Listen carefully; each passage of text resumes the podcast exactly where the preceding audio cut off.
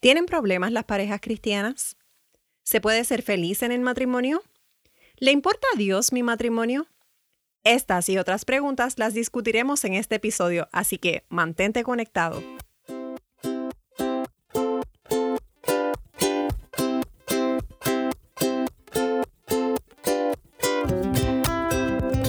Saludos y bienvenidos nuevamente a otro episodio más de este Tu Podcast Imítalo, donde hablamos de cristianismo práctico. Este que te habla es tu amigo y hermano Matthew Hernández y conmigo como siempre Magdiel Romero. Saludos Magdiel. Hola Matthew y hola a todos los que nos escuchan. Magdiel, hola a ti también. Estamos contentos porque hoy tenemos una invitada especial, Magdiel, y yo te voy a dejar a ti que introduzcas a esta invitada. Esta vez Kaylin no estaba con nosotros, sin embargo, eh, tenemos una muchacha muy linda y es precisamente mi esposa, así que estoy feliz de que ella esté aquí.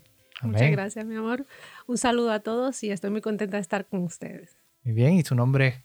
Mi nombre es Carmen Romero. Carmen Romero, muy bien, muy bien. Estamos contentos, Carmen, de que nos acompañe en este episodio especial. Y se preguntarán por qué no está Kaylin y por qué está Carmen. Pues, Matiel, tú nos puedes compartir de qué vamos a estar eh, hablando. Estamos en el mes del amor, en el mes de febrero.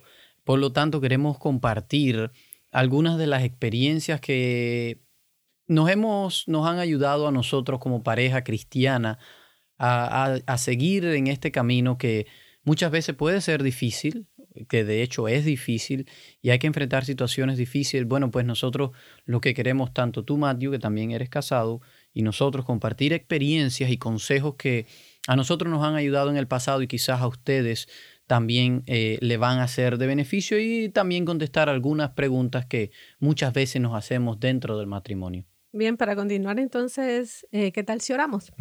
Así que inclinen sus rostros, por favor. Gracias te damos, Señor, por tus bendiciones en este día y gracias por la programación que vamos a tener. Te pedimos tu bendición, Señor, para nosotros que hablaremos de ella y también para todos los oyentes. Quédate con nosotros en el nombre de Jesús. Amén. Amén. Amén. Eh, lo primero que quiero preguntarles es, ¿es todavía importante el matrimonio todavía hoy en día sigue manteniendo su popularidad? ¿Es algo que todavía es necesario? ¿O ya es algo obsoleto que ni siquiera es necesario hacerlo? ¿Qué creen ustedes? Pues pienso que el matrimonio no se trata de popularidad. Porque actualmente se puede decir que ya no es popular casarse.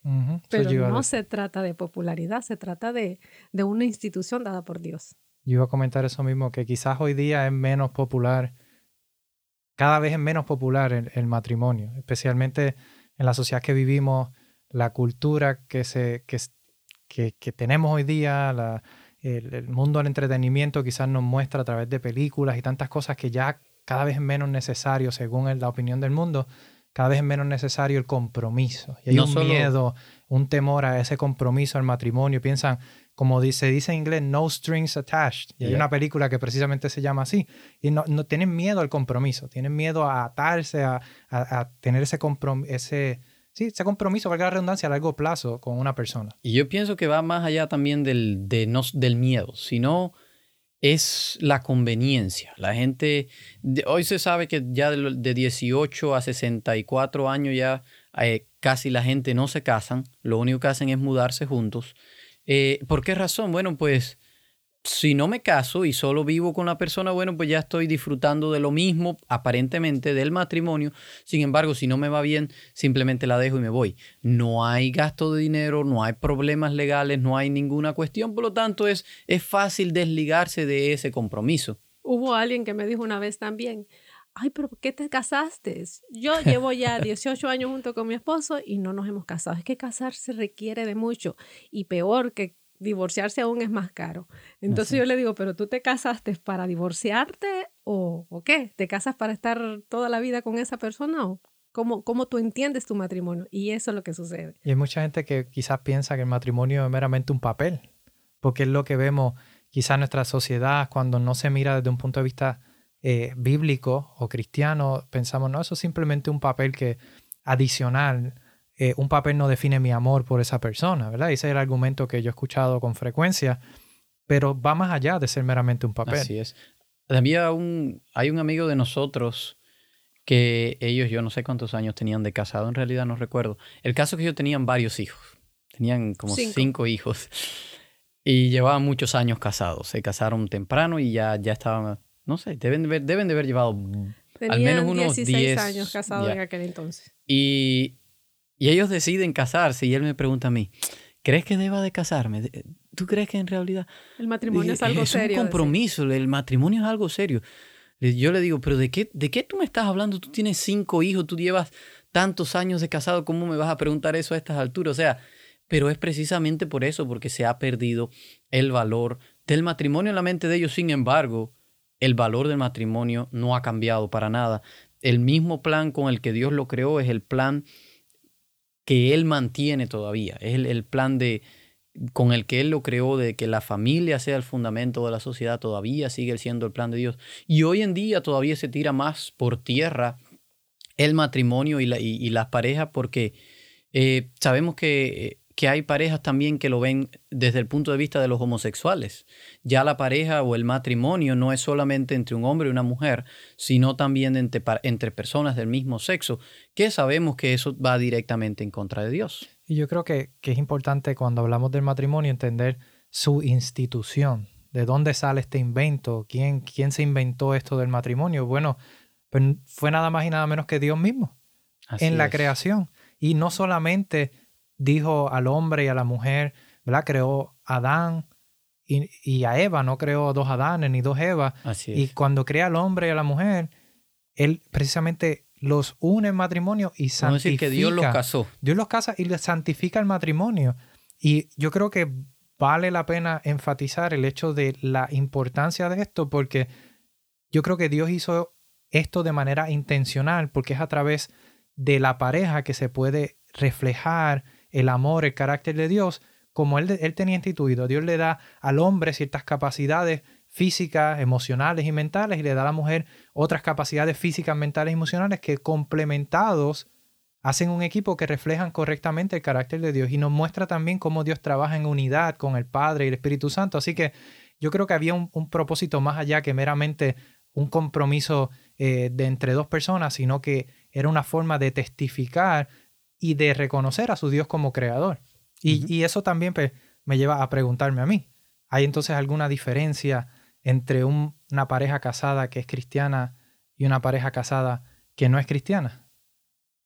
Claro que hay diferencia. ¿Por qué? El matrimonio es algo, como estábamos diciendo, que fue creado por Dios, pero una pareja no cristiana que no conoce a Dios, ¿cómo va a apreciar algo que fue creado por Dios? Si no conoces al creador de la obra, difícilmente vas a apreciar la obra. Claro que hay Y diferencia. si no sabes, y si tampoco conoces del plan de Dios para el matrimonio, pues no puedes, Ejecutarlo no puedes, exacto, no puedes disfrutar de ese plan de esa forma en la que Dios lo creó. No lo vas a poder disfrutar porque no, por no conocer a Dios. Y, y algo que me llama la atención es que hay una frase que dice, lo que bien comienza, bien termina. Y en este caso pudiéramos revertirlo. Lo que no comenzó bien, no comenzaste buscando de Dios, no comenzaste el matrimonio como institución sagrada por Dios, ¿cómo podemos esperar que termine bien? Y yo creo que en, en- ese punto que, que tú haces, sí, es, comúnmente esa es la, la norma, la realidad. Pero yo pudiera decir que gracias al amor y la misericordia de Dios, no todo lo que empieza mal tiene que terminar mal. Así es, eso es cierto. Eh, y yo puedo ser, ¿verdad?, un testimonio vivo de eso. Quizás mi esposa y yo cuando comenzamos nuestra relación no comenzamos con Cristo como centro de nuestro hogar, pero hoy día podemos ver cómo el amor y la misericordia de Dios es tan grande que nos alcanzó aun cuando estábamos en el error para traernos a su luz. Y yo creo que, que Dios puede transformar algo que quizás no comenzó bien Eso en algo que puede terminar bien. En mi país hay, y hay una canción popular que se dice, el- la expresión que usan Palo es, que- palo que nace virado, jamás su, Su tronco, tronco endereza.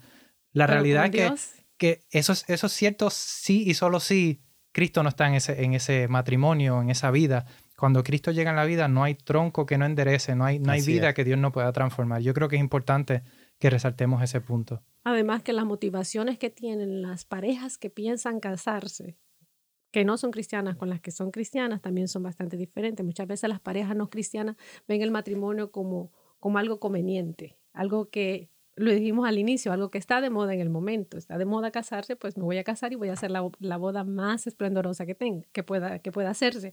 Pero además llegan al matrimonio pensando qué voy a obtener, qué voy a Mm. sacar, qué voy a lograr. lo hacen con base egoísta. ¿Cómo yo saldré de eh, qué ganaré en este contrato? Ven el matrimonio precisamente como un contrato. Y, y vale destacar que el hecho que estamos poniendo estas diferencias no quiere decir que esto no se puedan ver dentro de la iglesia. Claro. No, no quiere decir que no hayan cristianos que estén Con, lo a- mismo, con las mismas cosas, pero no quiere decir que ese sea el plan de Dios, no quiere decir que ese es el ideal de Dios para el matrimonio. Y, y es que muchos también entran al matrimonio y podemos decir personas que no tienen a Dios pensando que es un experimento.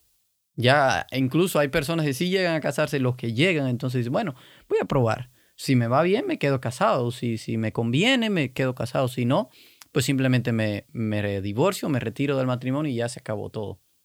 Pero asimismo, sí, el matrimonio no es también pensar en qué voy a lograr, qué voy a obtener, qué es lo realmente entonces importante en el matrimonio, qué es lo que se busca, qué es lo que encuentras en el matrimonio. Pues estaba basado precisamente en lo que, en lo que Dios dijo desde cuando, cuando creó a Adán y a Eva en el jardín del Edén. Dejará el hombre a su padre, a su madre, y se unirá a su mujer, y entonces ¿qué cosa van a hacer? Una sola carne.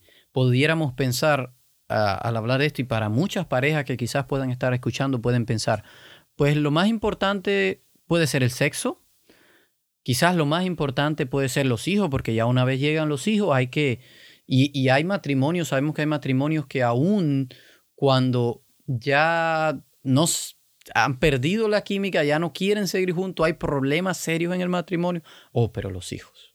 Entonces, es lo más importante, el sexo, los hijos. Quizás una, un matrimonio cristiano puede decir, bueno, ¿qué van a decir en la iglesia? Tengo que mantener una buena imagen, pero el matrimonio está completamente destruido. Entonces, para mí, no sé ustedes ahora podrán decir, pero para mí lo más importante dentro del matrimonio no son ninguna de estas cosas que pueden ser importantes, pero para mí lo más importante es la unidad que puede haber entre, entre la pareja. Y yo creo que ahí, ahí atamos quizás un poco lo que hemos venido hablando en episodios anteriores, cuando hablábamos de las relaciones. La importancia de que Dios quiere que nos relacionemos con Él.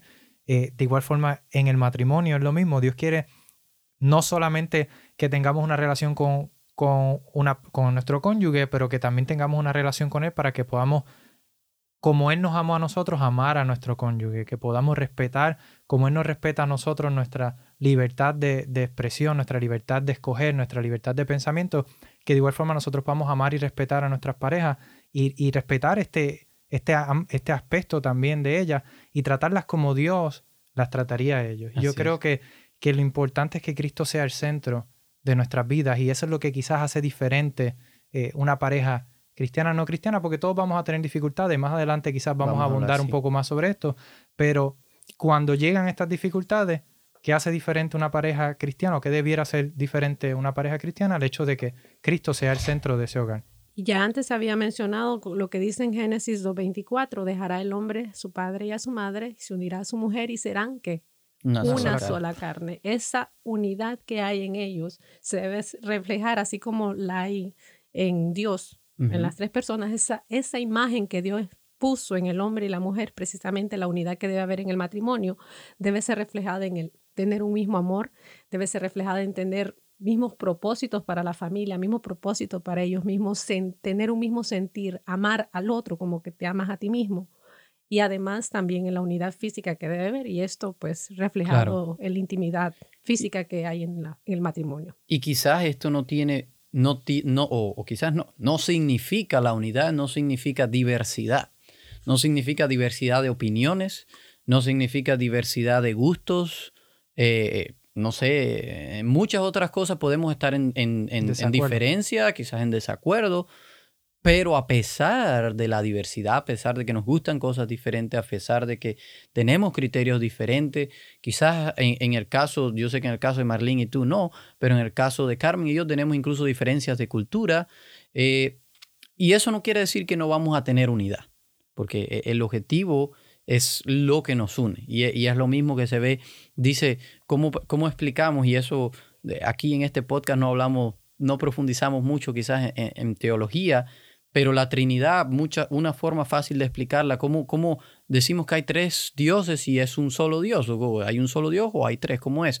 Bueno, pues eh, hay tres personas, pero un mismo objetivo, un mismo propósito. Así mismo debe ser el matrimonio, un, no se dice los mat o, en, dentro del matrimonio hay dos personas, pero se dice el matrimonio, es, un solo, es singular. Sí, una y yo creo que ahí viene el, punto que quizás yo estaba tratando de, explicar al principio, que el matrimonio, más allá de meramente ser una unión entre dos personas, era la forma en que Dios iba a reflejar cómo funciona Él en el cielo a través de la, humanidad, ¿verdad? Cómo eh, hay una unidad, un, un enfoque en el mismo punto en el que ambas parejas, ambas personas dentro del matrimonio están trabajando hacia un mismo objetivo. Así es. Y parte de esta unidad se logra a través de la intimidad.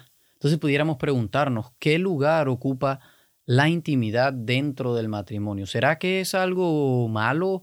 Eh, muchas personas lo ven como un tabú. Entonces, ¿qué creen ustedes? ¿Qué lugar juega la intimidad dentro del matrimonio? Bueno, el la intimidad sexual, ¿verdad? sí, la intimidad sexual. Sí, el placer sexual realmente fue un regalo de Dios a la pareja casada, a la pareja que él recién creó y casó. Ese fue el regalo que le dio. Entonces, la intimidad sexual realmente es un regalo que podemos tener los que estamos casados. Es un regalo de Dios, por lo tanto, también es algo que es divino, es creado por Dios, es algo santo y que debe ser disfrutado dentro de la pareja casada. Y yo creo que ese traes un punto sumamente importante y tú hablabas, Matiel, de que hay personas que quizás lo ven como un tabú. Antes estas temáticas casi no se hablaban, no se veían en los medios de comunicación, eh, casi nada con índole o contenido sexual. Eh, muy poco se habla muchas veces dentro de nuestras iglesias acerca de la sexualidad. Y yo creo que es importante que entendamos, como dijo Carmen, esto es un regalo que Dios le da a la pareja eh, casada. Así que es algo que Dios instituyó y dice la creación Dice, dice la Biblia que cuando Dios terminó la creación vio que todo era bueno en, gran, manera. Así que Dios no hizo, como diríamos en mi país, una porquería. No hizo algo que no servía, hizo algo bueno para beneficio de la pareja. Ahora Carmen mencionaba para la, pareja casada. Y ahí es donde yo entiendo que quizá eh, el pecado, el, puede haber un pecado en, este sentido de la sexualidad, es cuando se saca del contexto para el cual fue creado. Fue creado para dentro del matrimonio. Y hoy día quizás yo diría que tenemos lo opuesto a un tabú. Ah, se habla tanto de la sexualidad, se, trivializa tanto la sexualidad, se, todos los medios, películas, se presenta como algo que es, como cualquier cosa. Y, la realidad es que no lo es. fue algo especial, íntimo, separado para dos personas que iban a prometer amarse hasta que la muerte los separara. Y yo creo que ese, ese es el regalo que Dios dio para, este, para el matrimonio en específico y sacar el sexo de ahí y utilizarlo fuera de ese contexto, para mí donde se vuelve pecaminoso y, un peligro para nosotros. Y ya, hablaron de los dos extremos. Está el extremo que no habla nada, donde es un tabú, y está entonces el extremo donde habla demasiado. Entonces los cristianos deberíamos de encontrar, o los que quieren hacer la voluntad de Dios deberían de encontrar ese punto medio, ¿verdad? Donde eh, es algo sagrado, es algo santo dado por Dios, pero cuando se hace dentro de los parámetros que él puso cuando lo creó. E incluso también, ya dijimos que no es pecado, no hay nada malo. Incluso hay personas que solo lo ven que está correcto cuando es solo para reproducirse, cuando es solo para procrear. Sin embargo, el sexo dentro del matrimonio casado está correcto también para el placer sexual. Y no es solo para reproducirse. si nosotros miramos la creación, Dios creó todos los animales se reproducen, ¿verdad? De alguna forma u otra, pero ellos no sienten el placer. ellos solamente tienen eh, la relación sexual para reproducirse. Así que de la creación de Dios, de este mundo, somos los únicos seres creados en este planeta Tierra en el cual sentimos placer al establecer una relación sexual. Es un regalo especial el que Dios nos da a nosotros. Ahora, hay mucha gente que piensa, bueno, esto es solamente para cuando son jóvenes. Recién casado. Recién casado. Eso es para la luna de miel y ya. Y después pasan los años y, la pareja madura y entonces piensan que quizás ya esto no es tan necesario. ¿Será que hay una etapa en específica en que la intimidad sexual es más importante o es exclusiva para cierta etapa? ¿Qué opinan ustedes como pareja? Bueno, hace poco estábamos hablando de lo más importante en el matrimonio y hablamos de la unidad que debe haber en el matrimonio, que la unidad de amor, la unidad de propósito. Precisamente el sexo proporciona la unidad, es ese complemento físico que debe haber en las parejas, esa, esa parte de la unidad. El versículo se completa, el versículo que dice, serán una sola carne, se completa precisamente cuando la pareja tiene esa intimidad. Exactamente. Entonces, eh, la etapa, no hay una etapa en donde el sexo sea más importante o menos importante. Todas las etapas del matrimonio, en todas las etapas el sexo es importante, es necesario. Puede ser que por cuestiones físicas, por cuestiones, eh, cuando se es joven, pues, se dice que se tiene más energías, eh, con el tiempo la frecuencia varía, la intensidad y todo eso, pero nunca deja de ser importante. Por lo tanto, no lo debemos bajar de un nivel de importancia o relegar a algo que no tiene valor dentro del matrimonio. Y eso realmente es un reto. Claro, y yo entiendo también que, que quizás hayan parejas que tengan alguna condición de salud que les impida eh, quizás tener eh, una relación sexual.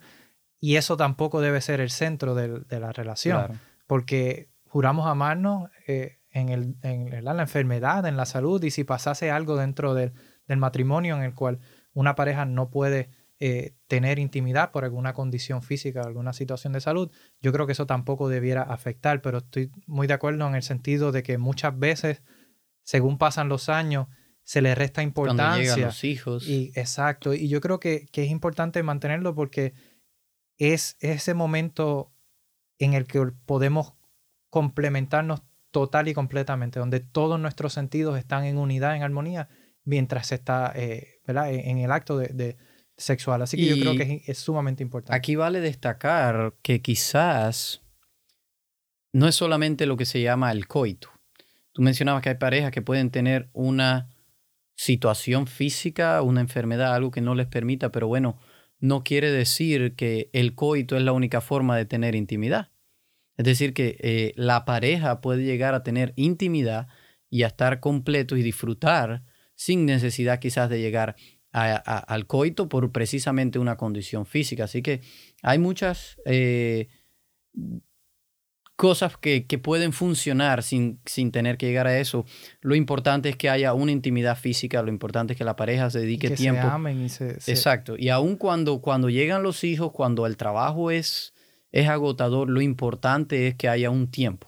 Un tiempo para la pareja, un tiempo solo, un tiempo de intimidad donde puedan compartir. Eso es lo que yo pienso que es lo más importante. Y precisamente había mencionado yo que eso llega a ser un reto para las parejas, para aquellas parejas que como nosotros estamos ahora con dos niños pequeños o parejas que tienen una vida demasiado ocupada, trabajan en diferentes horarios o trabajan en horarios extensos durante el día, entonces se mantienen cansados, parejas que llevan están dentro de una rutina, que este movimiento rutinario de sus vidas hace que que no le presten atención a esa parte importante o incluso aquellas parejas que llevan mucho tiempo casadas tienden a descuidar eso y a pensar que hay cosas más importantes eh, que, mantener esto activo en, eh, dentro de la relación. Y esto realmente es motivo de conflictos, es motivo de ciertas discusiones, es motivo de, de asperezas dentro del matrimonio.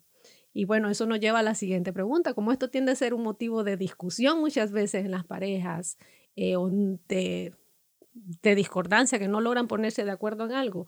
Yo tengo una pregunta porque mi mamá realmente, y esto es un poco gracioso, me, algunas veces platicando con ella me dice, pero ustedes no discuten, o ustedes discuten ustedes, ustedes parece que no discuten nunca. Y, es, y la pregunta es, ¿acaso discuten las parejas cristianas? ¿Cómo resuelven sus diferencias? ¿Cómo, ¿cómo resuelven sus problemas? Bueno, yo pienso que sí discuten. Yo, yo creo que, que no, no dejamos de ser humanos ni, ni imperfectos porque tengamos, eh, porque seamos cristianos, ¿verdad? Eh, pero sí creo que quizás eh, es diferente en el sentido de las discusiones quizás no, no, necesariamente tienen que ser de la misma intensidad o hay, un, hay una solución que quizás una pareja no cristiana no ve o no contempla, ¿verdad? Cuando Cristo es el centro del hogar tenemos a alguien a quien recurrir para que nos ayude en medio de ese conflicto, porque eh, seamos cristianos o no, en el momento que llega el conflicto es, es difícil eh, contener nuestra tendencia pecaminosa de querer salir y defender mi punto o querer yo tener la razón o el orgullo quiera aflorar o, o, ese carácter eh, quizás antiguo que hemos tratado de dejar atrás vuelve a florecer en ese momento y yo creo que no deja de ser difícil para una pareja cristiana, pero tenemos a alguien que está ahí para ayudarnos, a quien podemos recurrir, y, yo creo que eso es quizás la, mayor diferencia entre una pareja cristiana y no cristiana. Hay también, eh, eh, la pregunta creo que va también porque hay muchas personas, como ella mencionaba de su mamá, que piensan que los cristianos no deben de discutir. Y yo pienso que va con cuestión del concepto de discutir. Y a veces cuando yo te he mandado mensajes, te digo, Matthew, vamos a discutir el tema del que vamos a hablar. No significa que vamos a venir aquí a pelear, no significa que vamos a venir a gritar, a enojarnos, sino que eh, en, mi, en mi propia experiencia nosotros hemos tenido diferencias, que hemos tenido que tomar decisiones, eh, hacer cambios. Entonces, ¿qué es lo que debe de hacer una pareja que en verdad se ame y una pareja que quiera lo mejor? Pues tienen que sentarse, se sientan y conversan como adultos y yo, yo, ella sabe que yo soy el primero que tiendo a huir de esta situación. El, cuando hay una, algo que me incomoda, de lo que no quiero hablar, de, pues yo huyo. Yo prefiero evitarlo. Pero siendo adultos maduros, pues tenemos que reconocer, bueno, esto no me va a hacer bien. Lo mejor que yo hago es sentarme, tener una conversación sin, sin exaltarme demasiado y entonces eh, arreglar la situación porque, y, esto va, Matthew, también va, y, esto va desde el principio, lo que hablábamos de la importancia del matrimonio. Si yo no veo el matrimonio como algo importante, si no le doy la importancia que tiene, si Dios no es el primer lugar, pues entonces de qué, a mí no me va a interesar salvarlo, a mí no me va a interesar resolver las situaciones y al no resolver una situación se va acumulando y luego la otra y la otra y la otra y es lo que lleva entonces a la ruptura. Pero al yo ver la importancia del matrimonio, no importa cuán difícil sea mi situación, yo voy a tratar de hablarla y de discutirla en el buen sentido de la palabra. Así es. Y yo creo que también para que los que nos escuchan, em, tenemos que, pensar de que también los, eh, discutimos por las mismas razones que parejas no cristianas lo hacen también, por los hijos, que hasta, hasta, el momento yo creo que casi siempre que nosotros tenemos una diferencia de, de opinión o diferencia que nos trae un poco de, discusión que tenemos que resolver es precisamente lo que tiene que ver con los niños. Yo leo bastante, y yo le digo, mira, leí esto, y él entonces a veces tiene una opinión diferente. Y son culturas diferentes, estilos de crianza diferentes. Yo creo que ahí viene el reto también, porque somos criados de familias diferentes, culturas a veces diferentes, y estamos tratando de unir esas dos estilos y métodos de crianza para también muchas veces criar nuestros propios hijos. Exacto, también discutimos por la finanza, se discute por puntos de vista diferentes, estamos hablando de un tema y él piensa de una forma, yo pienso de otra. Y realmente va a aparecer, siempre va a haber discusiones, siempre va a haber ciertas diferencias. Y estábamos hablando un poco de lo, lo que es diferente, tener diferencias a tener conflictos propiamente dicho. Ya a veces ciertas diferencias no bien manejadas llegan a ser conflictos serios en el matrimonio. Eh, no manejamos bien el tema, digamos, de la sexualidad dentro, dentro del matrimonio y llega a que uno de los dos busque una pareja fuera, lo que ya viene a dañar la integridad del matrimonio, pero por algo que tal vez no se habló, no se resolvió en el momento adecuado. O con, con las cuestiones de las finanzas igualmente, con cualquier cosa se van a convertir en conflictos grandes. Entonces hay que saber manejar, entender que sí vamos a tener siempre diferentes opiniones, pero además saberlas manejar. Y yo creo que algo que es importante que nosotros como pareja entendamos también es que muchas veces nos enfocamos en el proyecto. ¿Y a qué me refiero? Muchas veces tenemos hijos y nos enfocamos en los hijos, en el proyecto que tengo a la mano y descuidamos nuestra relación como pareja, no le damos importancia. Cuando hay discusiones, hay diferencias, las pasamos por alto. Y cuando el proyecto acaba y los hijos salen del hogar y hacen su propia vida, estamos viviendo con un extraño con alguien que no desarrollamos una relación, con alguien que no cultivamos esa relación. Y la mayoría de los divorcios vienen luego que los hijos salen del hogar. y, eso, es, eso da a entender que mientras los hijos estuvieron en el hogar no le dieron importancia a mantener o cultivar esa relación y cuando vieron esas diferencias quizás se dejaron pasar por alto. cuando ya se van ya te das cuenta que la persona con la que está casada no lo conoce ya. Ya pasaron 25 años en donde estabas viviendo con un desconocido pero no estabas centrado en él y cuando ya se van los hijos, ya te das cuenta que esa persona es un extraño para ti. Así, entonces, la respuesta a la pregunta, sí discutimos, ¿verdad? Entonces, eh, ¿cómo pudiéramos entonces, para nosotros y para los que nos escuchan, cómo entonces resolvemos el conflicto? ¿Cómo resolvemos esas situaciones difíciles? ¿Cómo... Si sí discutimos, ¿cómo discutimos entonces? Y que esa diferencia también la va a hacer cuando está Cristo en el matrimonio porque eh, hay matrimonios cristianos que también tú lo estabas mencionando anteriormente, tienden a discutir de una forma como que no se amaran. Exacto. Faltan el respeto, se gritan. eh, eso también se ve de muchas veces de, un matrimonio que, que dice tener a Cristo en, en el medio, ¿verdad? Pero, ¿cómo se resuelven las diferencias si está Cristo en El asunto es que también es una lucha. Mm, Tanto, sí. tanto las personas quizás que no tienen a Cristo, no tienen quizás la lucha, no se dan cuenta que están dejando al, al, al carnal, al yo dominar, pero nosotros como cristianos nos damos cuenta que sí lo tenemos, pero igual tenemos la lucha. Entonces, eh, a veces cuando llegan las discusiones, el yo, ese, ese carnal sale y entonces es cuando, cuando no es algo saludable, no es algo bueno la discusión. Eh, y entonces vuelvo a hacer la pregunta. Y si quieres contestar, eh, mi amor, ¿cómo resolvemos nosotros los conflictos? Antes de Mm. entrar en lo que dice la Biblia. Sí, ah, realmente cuando nosotros tenemos conflicto, a mí me gusta hablarlo. Siempre que hay una diferencia, siempre que hay algo que no, está, no estamos de acuerdo, yo noto que algo no le gustó a él, yo soy pro comunicación, pro conversación siempre. A diferencia de mi querido esposo, que muchas veces no le gusta conversar las cosas y yo lo llamo. Eh, tenemos que también ser, ser pacientes. A las mujeres nos gusta hablar mucho, nos gusta... Y aquí, aquí podemos decir cómo fue cuando comenzamos que como, no, no, como a mí no me gustaba la conversación y, y yo lo evitaba, Sobre todo cuando se siempre- pone muy serio y sea algo que incomoda. Porque y siempre llegábamos a, a la noche. Pasaba algo en la tarde o, y siempre esperábamos, esperábamos, esperábamos. Al llegar a la cama era entonces el horario de resolver el problema. Entonces yo me incomodaba, yo le decía, yo no, a esta hora ya yo lo que quiero es dormir, yo no quiero resolver el problema. Entonces tuvimos que ponernos de acuerdo y, y la hora fue a la hora de comer.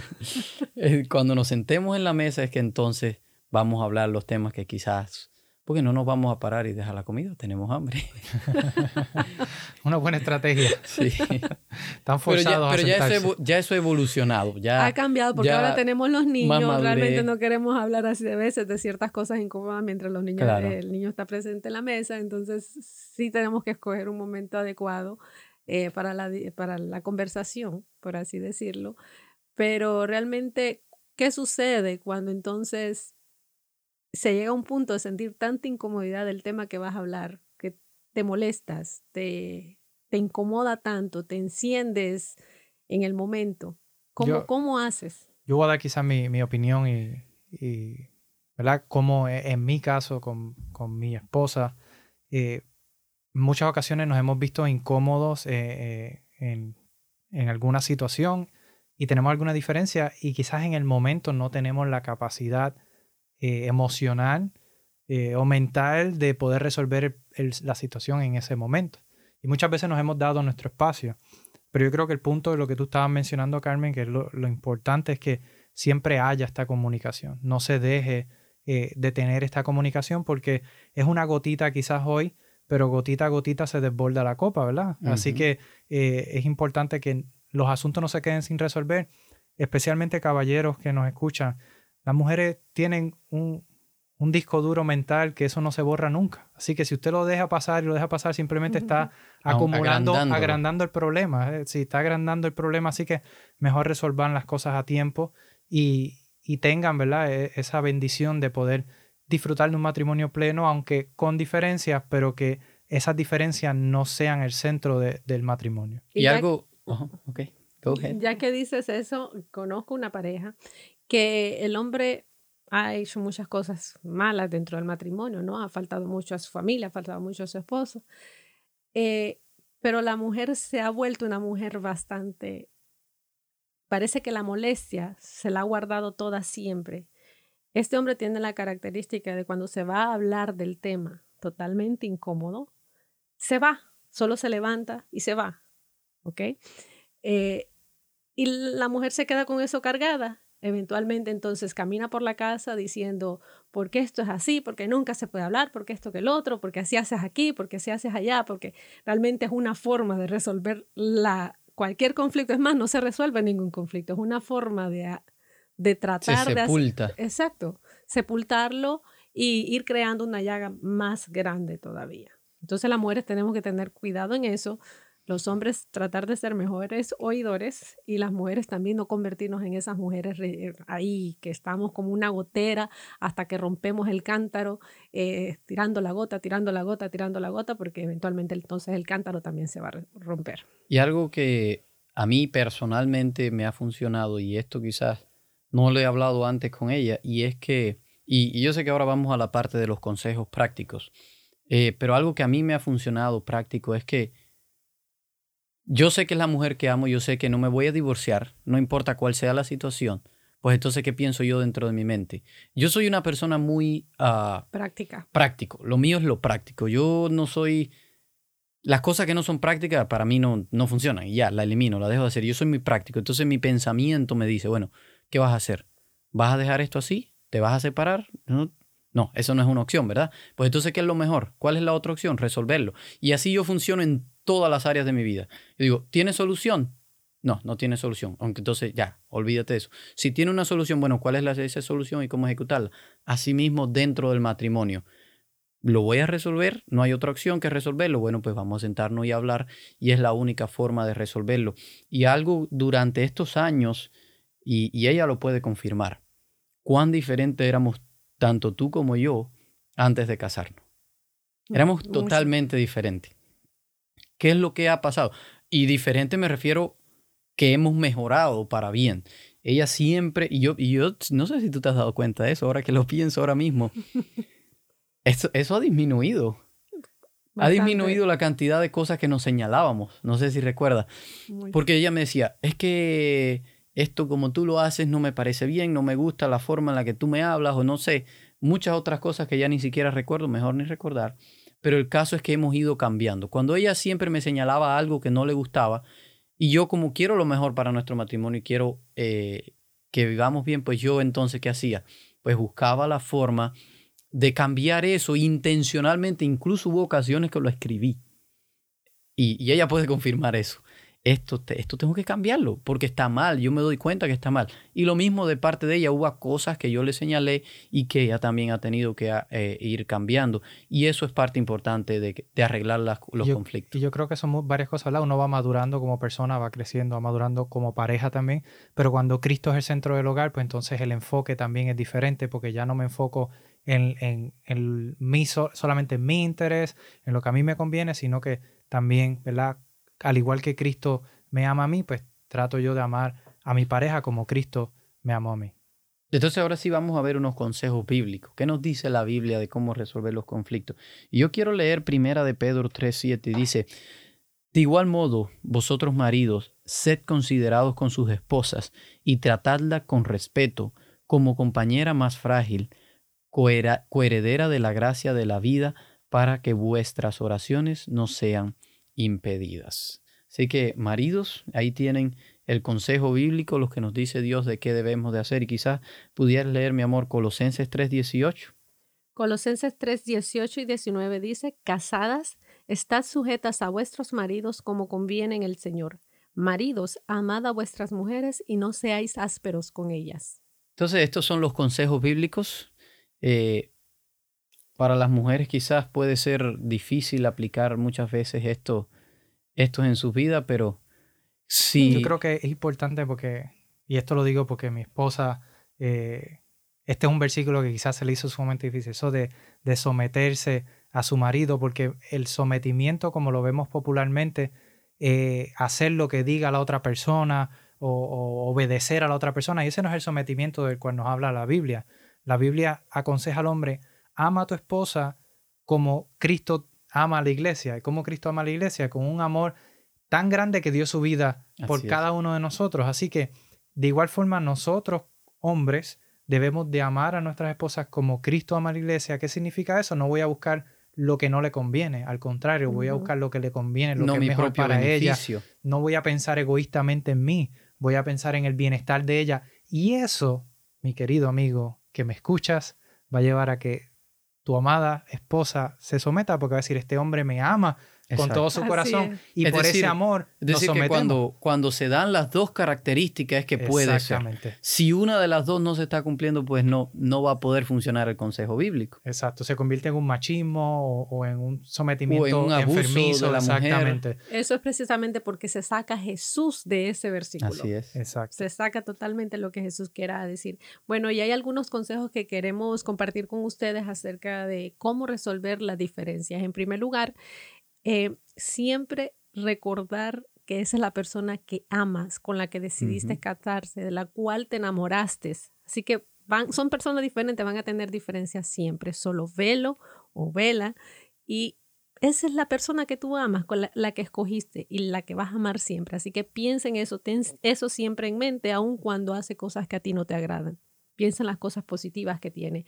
Pero algunos consejos importantes es que ora por tu esposo y por tu esposa en todo tiempo, aun cuando no tengan dificultades. Ora por ella a diario. Y algo también súper importante es ora con él o con ella siempre.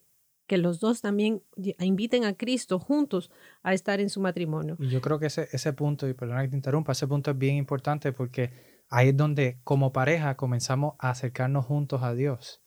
Y cuando llega el momento difícil, esa relación que hemos desarrollado con Cristo como centro nos va a ayudar a lidiar el conflicto porque si hemos dedicado una vida a orar por nuestra pareja, vamos a sentir ese, ese amor incondicional también por ellos. Y en el momento de dificultad, yo creo que eso comienza a florecer. El Señor lo Claro. pone en nuestros Y corazones. hay mucho, mucha gente que lo que hace es lo contrario, sacar a Cristo del matrimonio. Pero entonces nosotros deberíamos de incluirlo y eso es lo que nos va a ayudar. Y eso viene no desde, aunque, aunque quizás si, lo, si no lo ha estado haciendo en el pasado, eh, todavía tiene oportunidad de comenzarlo a aplicar. Pero yo recuerdo nosotros desde que nos conocimos y comenzamos a salir, desde ahí comenzamos a orar para juntos para si era la voluntad de Dios que Dios permitiera todo. Y eso es algo que se va a ver el resultado más adelante. Quizás pudiéramos mencionar algunas cosas que, eh, que debemos de evitar durante una discusión. Y, y yo pienso que vale destacar que es importante, mientras estamos discutiendo, evitar frases como es que tú, o tú siempre, o tú eres el O culpable. tú nunca. Tú nunca, buscar el culpable nunca va a ayudar a resolver el conflicto. Sí, ese, ese, ese absolutismo de nunca y siempre no se debe Nunca. usar. porque- Nunca digas nunca. Y molesta, realmente molesta, Sí, molesta. cuando, cuando lo escuchas que te lo dicen, pero entonces es una arma que a veces quieres, eh, quieres decir cuando estás en una discusión. Y a veces sí ha pasado o no ha pasado, pero cuando usamos esos absolutos, nunca y siempre eh, podemos hacer sentir mal o ofender a, a nuestro, a nuestra pareja. Yo creo que es importante la empatía.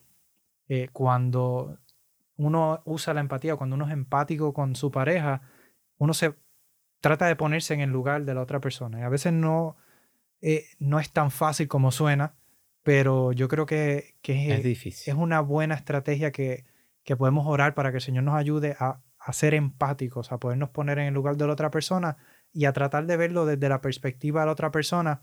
Y quizás eso nos ayude a, a entender un poco mejor a nuestra contraparte y, y entender que no se, mm, quizás no es meramente por egoísmo que están poniendo ese punto, quizás hay una, hay una razón específica que para ellos es más relevante que para nosotros y, y ponernos en ese lugar nos va a ayudar a ser eh, más eh, comprensivos con nuestra pareja. Yo leí en un libro en donde el pastor decía que, que él en algún momento de su matrimonio tuvo que preguntarse y que él invita a todas las parejas que se hagan esta pregunta, ¿es fácil vivir con alguien como yo?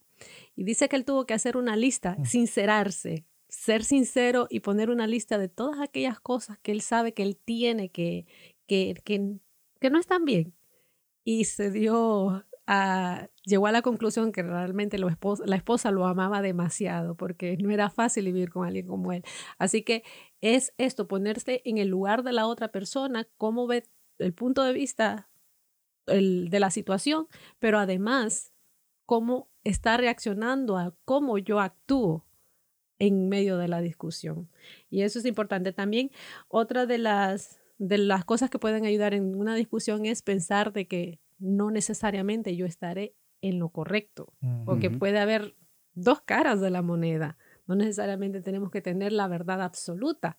En las, en las circunstancias puede ser que la otra persona desde su punto de vista también vea eh, algo que tenga una posición correcta. Y hoy, hoy en la lección hablábamos de eso, el orgullo del rey Nabucodonosor.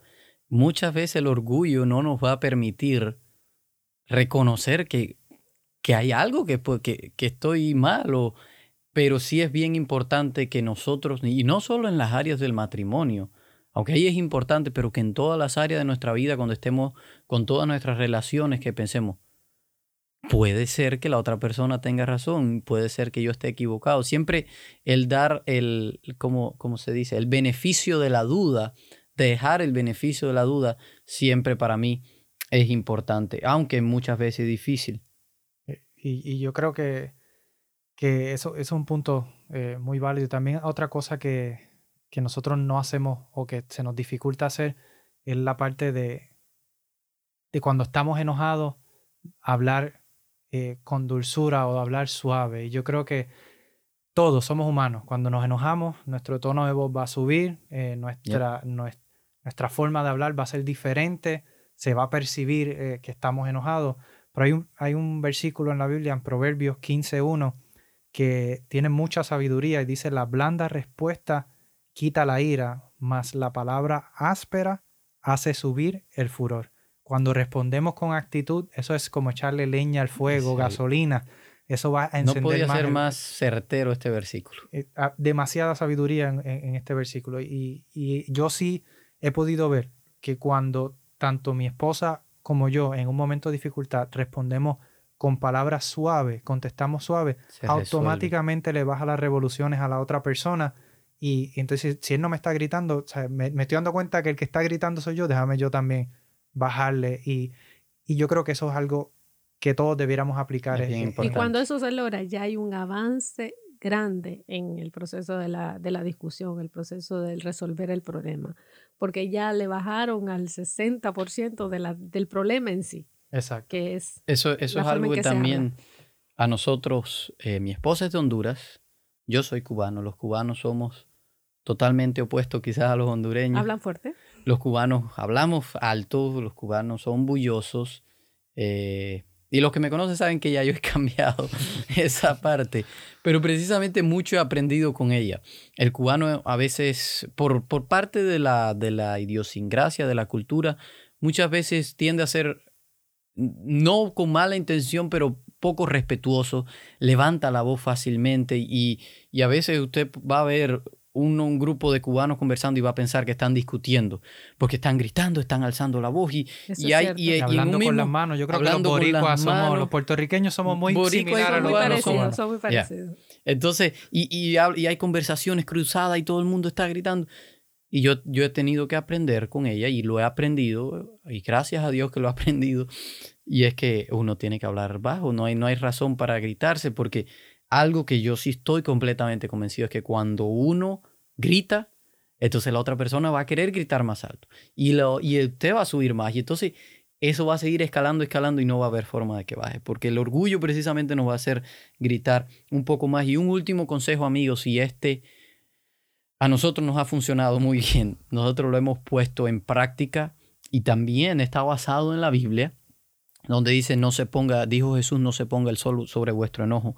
Un consejo muy importante es, no se vayan a dormir si no han arreglado eh, la situación, si no se han, eh, quizás no, no van a llegar a arreglarse, pero al menos hablarlo, al menos procesarlo. Y eso es algo que nosotros hemos aplicado, nos ha funcionado, no quiere decir que, que todo el mundo tiene que hacerlo, pero es un buen consejo, al menos hablarlo, porque yo no sé ustedes, pero yo no pudiera dormir abrazado a mi esposa si, está, si estoy enojado con ella, no la voy a poder abrazar, entonces me voy a tener que virar al otro lado y entonces va a ser incómodo. Algo que nosotros siempre hemos aplicado. Eso me ha llevado que muchas veces me termino durmiendo a las 2, 3 de la mañana, pero no hay de otra. Sí, y, yo en mi caso tengo que reconocer, hemos aplicado este consejo, pero han habido ocasiones en las cuales quizás no hemos eh, tenido quizás ni la oportunidad o no hemos sacado el tiempo para discutirlo, no nos sentimos preparados, quizás la, la, la, diferencia fue precisamente antes de dormir y,